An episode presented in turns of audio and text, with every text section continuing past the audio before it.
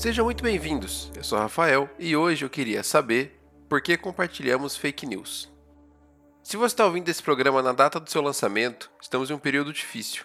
Estamos bem no meio do furacão da pandemia do Covid-19. O novo coronavírus que assola o mundo desde dezembro de 2019, no Brasil, particularmente, tem chegado a seus dias mais difíceis. Além, claro, do vírus, existe um outro fator que marca essa pandemia de um jeito um pouco diferente das outras, que é a informação. Não é à toa que os pesquisadores têm chamado uma parte desse momento de infodemia, uma mistura entre as palavras informação e pandemia, e não é difícil entender por quê. Desde as eleições de 2018, sentimos e vivemos os efeitos da informação e da desinformação na sociedade, na nossa e em todas as outras ao redor do mundo nós conseguimos medir os impactos causados por robôs na opinião pública, reforçando ou escondendo os fatos, ou até os não fatos em alguns casos. Isso também é realidade durante a pandemia, especialmente no Brasil. Mas não só isso, também é a primeira vez que temos uma pandemia desse tamanho e podemos nos informar sobre praticamente tudo de qualquer lugar. Ansiedade, falta de ar, suor frio e dificuldade de concentração são alguns dos sintomas do excesso de informação dessa infodemia que estamos vivendo. Só que isso faz algum sentido? Quer dizer, se nós sabemos que o excesso de informação faz mal porque nós sentimos mal, então por que, que ainda insistimos em nos informar dessa maneira? Bom, o segredo está na evolução. Imagina que estamos no período das cavernas, vivendo em tribos caçadoras e, e coletoras. Não é difícil imaginar que as tribos humanas que compartilharam onde tinha comida ou de onde vinha o predador sobreviveram. Compartilhar informações com nossos pares faz parte do nosso instinto evolutivo de sobrevivência. Mas algumas coisas mudaram desde então. Não vivemos mais em pequenas tribos onde a nossa mensagem vai se alastrar por 30 ou talvez 50 humanos.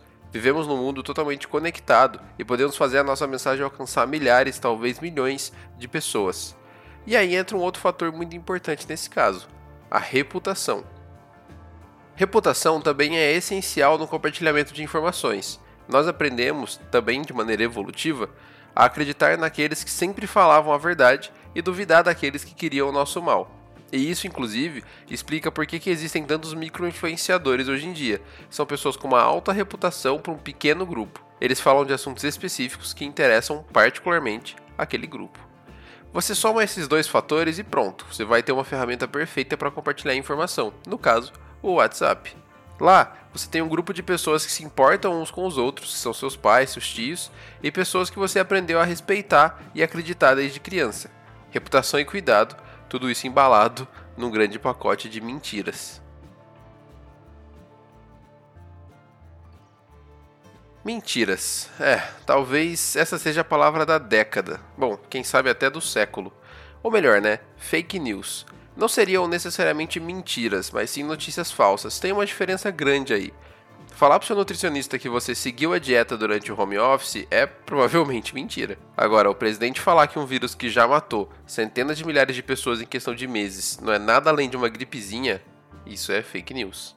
Mas vamos começar do início. Se bem que, qual é o início? Quer dizer, nós compartilhamos notícias falsas desde sempre, com os mais diversos objetivos, sejam eles bélicos, suposições econômicas e por aí vai. Bom, talvez esse seja o início objetivos. Só que aqui a gente pode usar uma outra palavra que não é exatamente um sinônimo, mas que traduz bem: interesses. Interesses são os principais condutores de fake news desde que o mundo é mundo. Hoje em dia, as fake news remetem a notícias de interesse político, mas elas podem ser de qualquer interesse. Só que você pode estar se perguntando: afinal, qual o interesse do meu tio de 60 e poucos anos em compartilhar que o DiCaprio colocou fogo na Amazônia? Ele não gosta do ator? É, o buraco é um pouco mais embaixo, na verdade. Agora há pouco a gente falou de reputação. Só que existe um outro fator que é muito importante nas tribos humanas que existem nos grupos do WhatsApp: o pertencimento. As pessoas querem ser aceitas pelos seus pares e pertencer ao grupo. Elas querem uma certa reputação e, para isso, precisam ter razão nos seus argumentos. Nada legitima mais um discurso a favor de uma ideologia do que uma notícia que confirma que essa ideologia estava certa. Usando o mesmo exemplo, Nada comprovaria melhor o discurso de que ONGs botam fogo na Amazônia do que se o DiCaprio, que é uma das pessoas que mais defende a floresta publicamente, colocasse fogo nela. A notícia comprova o argumento, que mostra que a pessoa nunca esteve enganada e que mostra que ela tem valor e que o grupo deve aceitá-la e aprová-la. Aceitação no grupo gera reputação. Vale dizer que a aceitação é maior ainda quando a notícia comprova uma ideia improvável. Só que seria muito simples se essa fosse a única motivação, né? Quer dizer, aceitamos que todos têm interesses próprios e ponto. Entendemos o mundo. Fim do episódio. Só que infelizmente, ou melhor, felizmente, pessoas não são tão simples assim. Tem outro fator importante que devemos levar em conta que os pesquisadores chamam de FOMO, que vem do inglês Fear of Missing Out, e que poderia ser traduzido como medo de ficar de fora. A chamada síndrome de FOMO surgiu com o avanço da tecnologia, quando as pessoas tinham medo de não conseguir acompanhar a evolução tecnológica e ficar de fora das novidades. Só que hoje traduz um fenômeno um pouco mais complexo. Como nós já somos os chamados nativos digitais, o medo de não acompanhar a tecnologia deu lugar ao medo de não acompanhar o excesso de informação. Em um mundo onde todo mundo quer ter opinião sobre tudo, inclusive sobre coisas que têm pouco conhecimento, a FOMO pode ser sobre não ler todas as notícias no mundo o tempo todo, por exemplo. E o efeito contrário também é verdadeiro. Aqueles que têm opinião sobre tudo ganham aceitação e, logo, reputação. Isso pode ser uma das explicações para as fake news. As pessoas simplesmente não leem. Elas querem se mostrar inteiradas e informadas para suprir os seus medos de ficar de fora e simplesmente compartilham uma notícia pela chamada sem nem ler o que tem escrito nela. No fim, não tem muito interesse específico, é só preguiça de checar as fontes mesmo. Só que também tem uma última explicação, que pode ser um pouco mais difícil de acreditar, mas é real, que é a preocupação. Recentemente eu escrevi um texto no meu Medium que trazia exatamente a citação do livro Guerra Mundial Z, que é: Nada vende melhor que o medo. Desde campanhas publicitárias até manipulações de massa, o medo consegue o que quer, quase todas as vezes. Nós aprendemos a ter medo quando éramos ainda tribos caçadoras e coletoras, e ele nos ajudou muito a sobreviver. Quando aquela pessoa, que talvez seja seus pais, compartilha uma notícia falsa que o isolamento social piora a situação ao invés de melhorar, eles podem sim estar com medo. O medo de não conseguir pagar as contas, o medo de ter que fechar as portas, o medo de demissão, o medo de não conseguir cuidar daqueles que eles amam. Você vê que não tem o um interesse político, não tem aceitação em grupo, é simplesmente o medo.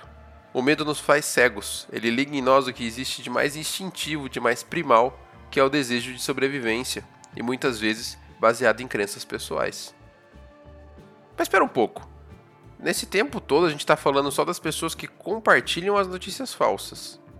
Só que teve alguém antes de tudo isso que as escreveu. É exatamente nesse ponto que mora o interesse. Pessoas mal intencionadas sabem muito bem tudo isso que eu acabei de falar. Sabem quais notícias vão gerar aceitação, sabem quais vão suprir fomo e sabem principalmente quais vão mexer com seus medos.